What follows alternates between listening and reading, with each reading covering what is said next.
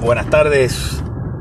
Estamos grabando nuestra, nuestro segundo podcast de Geocast. Hoy les quiero hablar de el grupo de personas latinas que se llama Latinos for Trump. Es un grupo de personas hispanas que apoyan al presidente Donald Trump. Eh, a pesar de todas las barbaridades que ha cometido el presidente Donald Trump en contra de, la comunidad latina, de todas las de todos los comentarios racistas y las acciones barbáricas, bárbaras, perdón, que ha cometido contra nosotros. Si para ser más específico, aquellos que son puertorriqueños y apoyan a Trump, eh, se les olvida convenientemente la manera en que Trump trató a Puerto Rico eh, durante y después del huracán María, cuando acabando de pasarle el huracán, se fue a Twitter y dijo, estoy parafraseando, no estoy diciendo exactamente lo que dijo, pero lo que dijo fue que los puertorriqueños siempre buscando quien haga las cosas por ellos, como quien dice, nos dijo vagos mantenidos, a ti y a la madre que te parió, a los dos, y a toda tu familia que se han espellejado una vida completa trabajando y pagando los costos exuberantes del, de, de las leyes de cabotaje, que dicho sea de paso, se le pidió se le, encarecidamente se les rogó que derogara las leyes, que él lo puede hacer con un plumazo. Una orden ejecutiva que le pusiera una moratoria a las, leyes de cabotaje, que son las leyes que eh, obligan a Puerto Rico a utilizar la Marina Mercante de los Estados Unidos para importar todo lo que entra a la isla de Puerto Rico y que por ende le cuesta, le añade al costo de, de los servicios inclusive, porque los servicios requieren requieren artículos para, hacer, para poder brindarse los servicios. Para los artículos y servicios en la isla le añaden hasta un 30%. Lo que después voy a hacer un, un, podcast acerca de las leyes de cabotaje. Eh, y se le pidió encarecidamente que las derogara y dijo que él no podía hacer eso porque no podía, que no quería hacer eso porque no quería molestar a sus amigos de las empresas y a la gente de las empresas eh, que de transporte marítimo. O sea, que le importaba más el dinero, como siempre ha sido, que, que el, bienestar de los puertorriqueños y que pudiéramos costear eh, los gastos y la entrada de, de suministro de emergencia para Puerto Rico.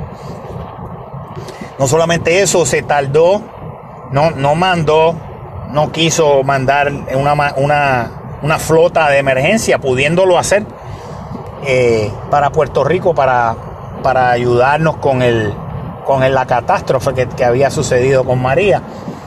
Eh, el jefe de FEMA, de apellido Brock, eh, que es amigo íntimo de él, de, de Donald Trump, lo que hizo fue un desastre administrativo y que no que se rehusaba a soltar los suministros del puerto. Se le hubo que rogarle a estas personas por semana, inclusive se pudrieron algunos de los suministros en los vagones en el puerto en Puerto Rico porque FEMA eh, le puso tanta burocracia, tantos requisitos burocráticos al gobierno de Puerto Rico para poder soltar eh, los suministros, que hubo suministros que se dañaron. Eh, entonces, inclusive tuvo que la, alcaldesa de San Juan, Carmen Yulín, tuvo que tirarse a los medios a pedir, a rogarle que por favor soltaran los suministros después que le seguían pidiendo una cantidad ridícula de documentos para soltar los suministros de FEMA se tuvo que, tirar a, gritarle, a decirle, mira, a señalarle al mundo aquí están los papeles, míralo, todo lo que nos siguen, nos siguen pidiendo para soltar los suministros. Y se los decía, we are dying, nos estamos muriendo. Literalmente la gente muriéndose por falta de suministros en la isla. Y no era solamente, eh, entonces, por, la ineptitud del gobierno de, Ricardo Sorroselló y, y, la, y la primera dama que también tiene sangre en las manos por haber, eh, después que empezaron a soltar los suministros, ellos haber acaparado sin saber nada de logística eh, las necesidades de, de acaparado de toda la gestión que había que hacer, todo lo que había que hacer había que ir a través de la, de la, de la primera dama sin ella saber un pepino. Pero eso fue después de FEMA.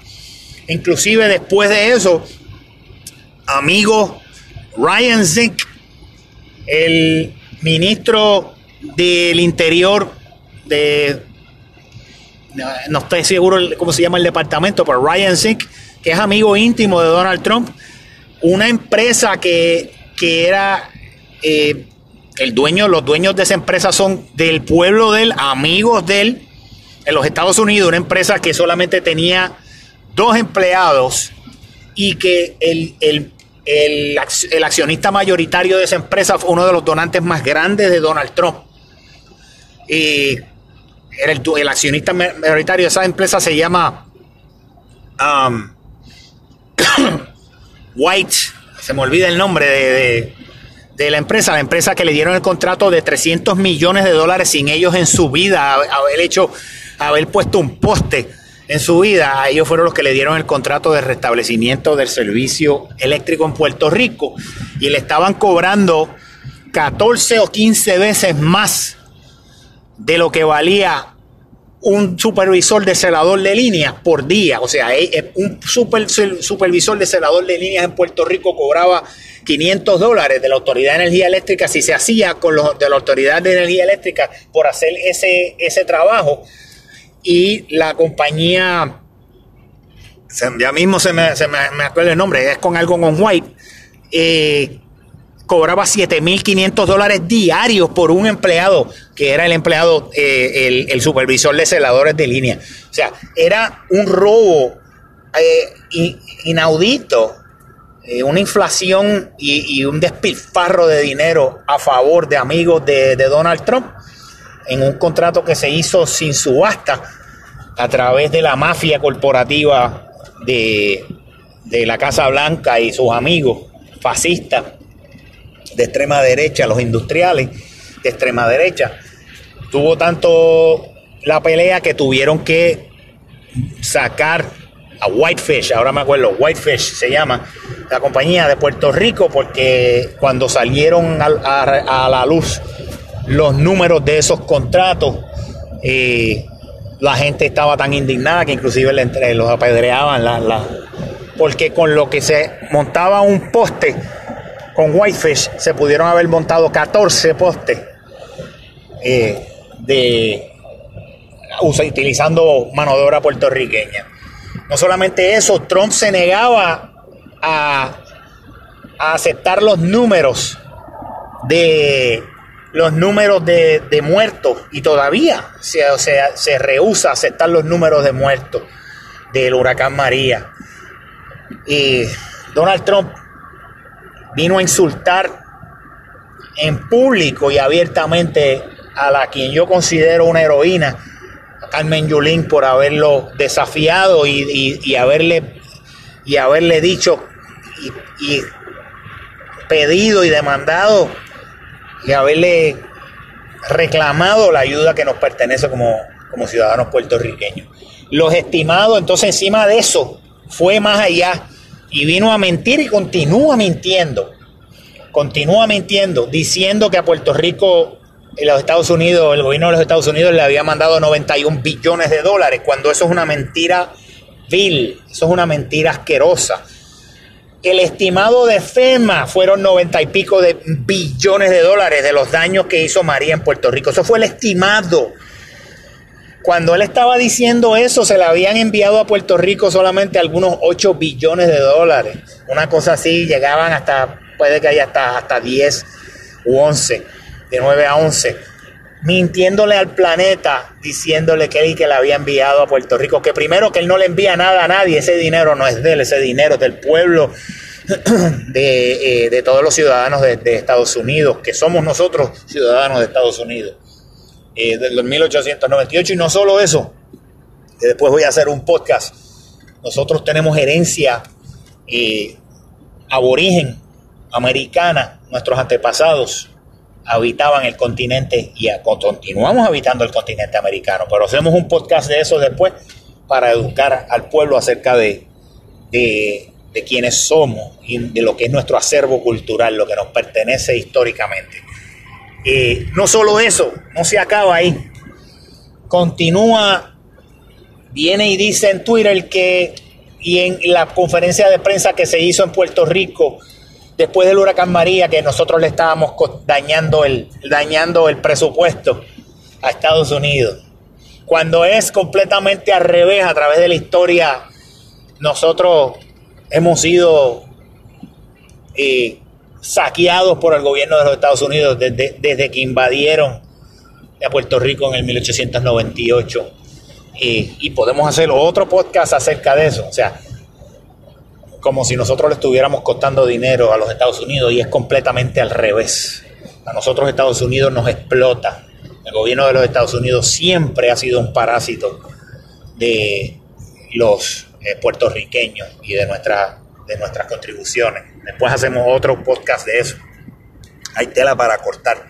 No solamente eso, sino que después fue a Puerto Rico y vino se paró allí a tirarnos papel toalla, como si, como si estuviera repartiendo dinero a la gente para tomarse una foto tirándonos papel toalla que le explotó en la cara la, la puerca.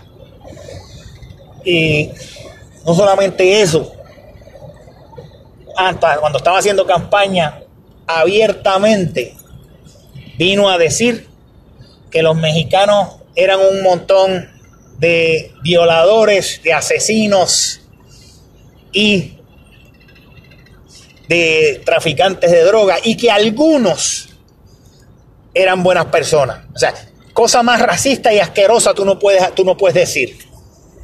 ¿Ok? Y como quiera siguen esta gente.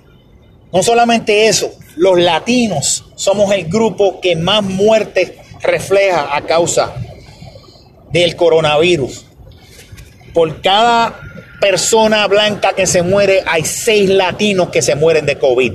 Por cada persona blanca que muere de COVID de los Estados Unidos, mueren seis latinos.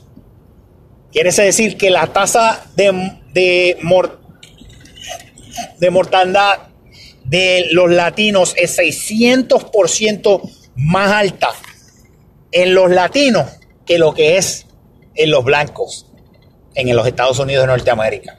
¿Por qué? Porque nosotros somos los que estamos dando la cara, que tenemos, estamos obligados, porque si no, no comemos, tenemos que ir a trabajar a la brava y estar en contacto y ponernos en riesgo a matar a nuestros, a nuestros seres queridos y nosotros morir. No solamente eso, mintió y está en, en, en grabación con el periodista Woodward, que fue uno de los periodistas que trajo a la luz los crímenes de Richard Nixon.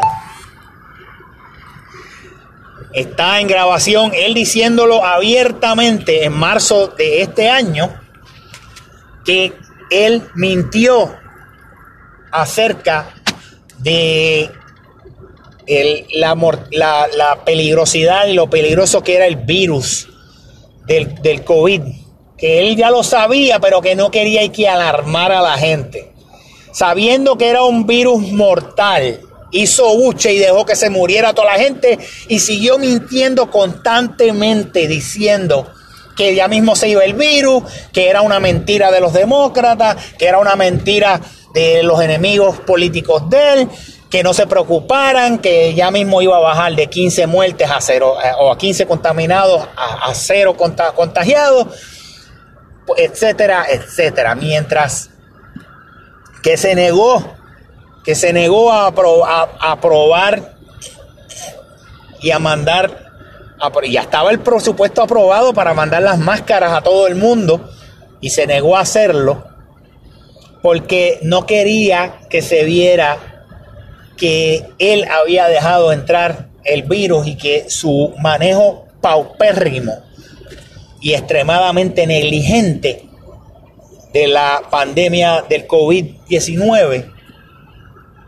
no quería que se supiera que el manejo de él había sido culpable y que le costara las, le costara las elecciones. O sea, que mira hasta dónde llega la irresponsabilidad. Yo entiendo que Donald Trump y sus allegados fascistas, me refiero, les digo fascistas porque a, todo el que los, que los opone a ellos, que se le opone a Donald Trump y a su trulla de fascistas, ellos lo atacan, le dicen a enemigos de la gente, le dicen mentirosos, fake news, todo lo que hizo Hill. Eh, eh, no solo eso, sino que se dedica, se dedicó a dar la orden y los continúa dando la orden a encerrar primero, a raptar a los niños de sus padres porque vienen, porque son latinos y vienen por el sur de los Estados Unidos desesperados a buscar, desesperados a buscar asilo político de las, las atrocidades que están sucediendo en sus países en Centro y Suramérica, que dicho sea de paso, muchos de estos países los ha destruido la política y la política derechista cristiana de los cristianos de derecha en contra de los países de, Centroamérica. Centroamérica ha sido destruida. Eso es otro podcast que vamos a hacer. Centroamérica ha sido destruida por décadas por la derecha racista, fascista del gobierno de los Estados Unidos y su política, eh, que ha continuado el apoyo a dictadores de derecha extrema que han destruido los movimientos democráticos de Centro y Suramérica. Eh, voy a dar un la, busquen a Salvador Allende y qué fue lo que pasó con Salvador Allende con, con la subsecuente eh, destrucción de la democracia eh, en Chile, que lo mandó a matar el gobierno de los Estados Unidos con el apoyo y las armas y la coordinación de la CIA eh, con el bombardeo al gobierno de Salvador Allende. Y después pusieron con la ayuda de la CIA y otros de otros gobiernos de derecha a través del mundo impusieron el, el dictador genocida conocido como Augusto Pinochet que hasta su muerte nunca fue traído a juicio porque lo protegía la CIA Estos, estas son las consecuencias, lo que estamos viendo, la destrucción y toda esta, el genocidio y, el sufrimiento de la humanidad en Centroamérica y Suramérica. Esto lo pagó y lo auspició el gobierno de derecha de Estados Unidos, de administraciones pasadas de Estados Unidos, y ahora estamos viendo las olas de seres humanos pidiendo ayuda que vienen a los a la a la eh, a la frontera sur del sur de los Estados Unidos. Pues Donald Trump con el, el bajo con el apoyo de, su propia eh, idiosincrasia racista y el diseño de supremacía blanca de, Joe, eh, de Stephen Miller, un supremacista blanco que sigue en la Casa Blanca aún, aún después de haberse, haberse demostrado que es un supremacista blanco. Y él es el que diseñó la estrategia de arrebatarle los hijos a las personas que vinieron buscando asilo a los Estados Unidos por el sur de los Estados Unidos y meter esos niños en jaulas de animales y hacerlos beber agua de toilet, dejarlos morir de influenza. Acaban de, aquí fueron miles, miles de ellos, miles de ellos, miles de esos niños todavía siguen en esas jaulas de animales. Y separados de sus padres y algunos de ellos los padres nunca los van a volver a ver, simplemente por haber venido desesperados para huyéndole a la violencia de sus países que fue auspiciada por décadas por el gobierno por gobiernos de derecha de los Estados Unidos. Acaban de mandar a casi 9000 de ellos sin compañía, los sacaron de los sacaron de donde estaban metidos y los montaron en en transporte y los mandaron al sur de los Estados Unidos sin saber a dónde están sus padres y sus padres metidos en otras cárceles separados de sus hijos. Por el solo crimen, supuestamente crimen, entre comillas, porque según los cristianos republicanos de derecha, el venir desesperado a la frontera del sur, desesperado buscando alivio y buscando asilo y buscando que los que no le maten a sus hijos y no se los violen y no se mueran de hambre, según los republicanos cristianos de derecha de los Estados Unidos, es un crimen hacer eso. Es un crimen huir, huirle a la muerte. Eso es lo que están auspiciando los cristianos de derecha de los Estados Unidos. Y eso es lo que están apoyando los latinos que apoyan a Trump. Sépase y que no tengan duda que en el futuro los historiadores cuando los clasifiquen a ustedes los van a clasificar igualito que clasifican a los nazis. Los van a clasificar como basura humana. Lo digo sin que me quede nada por dentro. Ustedes se lo están buscando. Ese va a ser su legado histórico. Eso es lo que ustedes ahora mismo están apoyando. Asquerosidades, las asquerosidades del fascista, racista, supremacista blanco Donald Trump y su grupo de nazis, de neonazis, que él dice que los nazis, que en el grupo de Charlottesville de los nazis que tenían la suástica, la bandera de la suástica, había gente tremenda, buenísima. Fine people, como dice él, que hace poquito, hace una semana atrás, le pidieron que condenara las acciones de los Proud Boys, un grupo racista, homófobo, homofóbico, que apoya la supremacía blanca y se negó a hacerlo y dijo stand by, stand back, stand by, como quien dice que esperen y esperen mis órdenes. Que apoya el asesinato de el muchacho que fue a las protestas específicamente a proteger una gasolinera que él no sabe ni quién carajo era el dueño, que fue a proteger supuestamente, que él dice que fue a proteger la propiedad, nada, fueron allí como hacen todos los, los locos estos de derecha que van con las M16 y las ametralladoras y todos estos que son pro violencia policíaca, fueron allí a cazar seres humanos.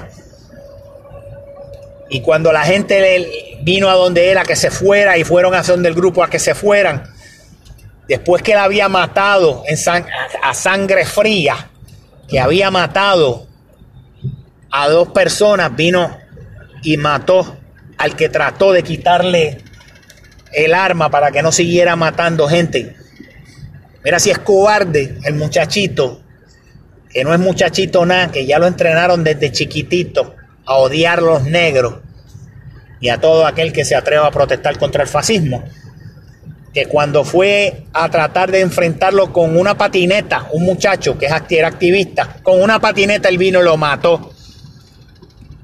Lo mató con una ametralladora. Mira qué cobarde. Así que esta es la gente que ustedes, los latinos, que, se jactan de hablar de, apoyar al, al nazi fascista de Trump. Esta es la gente que ustedes apoyan. Después no vengan a llorar cuando se te muera el hijo, cuando se te muera tu mamá, cuando se te mueran tu hermano, tu abuelo, tu papá, te, estés muriendo tú. Mm. Cuando te estés muriendo de COVID. No quiero oírlo, verdaderamente.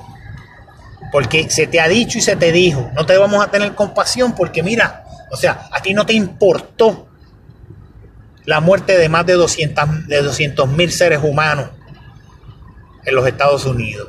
Y no solamente eso, encima de eso, tienen la desfachate de creerle la mentira de los fascistas de Donald Trump y de Donald Trump, que esas personas se murieron porque tenían condiciones persistentes. Oye, si tu abuela está en, tiene un, si tu abuela tiene un problema de alta presión y de diabetes y la tiene controlada hace años, pero entonces yo alguien viene y le mete un batazo a tu abuela y la mata, utilizando el argumento ese que usan los republicanos cristianos de derecha como tú. Entonces que no podemos culpar a la persona que le dio el batazo a, su, a tu abuela y la mató porque tenía condiciones persistentes y el batazo no puede considerarse como la causa de muerte. De acuerdo al argumento tuyo, al argumento energúmeno y asqueroso que estás haciendo. Así que piensa lo que estás haciendo, piensa en tu legado. Yo dudo que vayan a cambiar porque estas personas, yo lo digo y lo sigo diciendo, estas personas lo que tienen en el corazón es estiércol. Es estiércol. Son bien, bien difícil cambiarle de padecer a estas personas porque son miembros de un culto de la muerte, el culto de la muerte de Donald Trump. Eso es lo que tú eres. Tú eres un miembro de un culto genocida. Y te mereces la clasificación que te van a dar los historiadores cuando escriban los libros de historia hablando de aquellos que apoyan el culto de la muerte de Donald Trump. Que esté muy bien.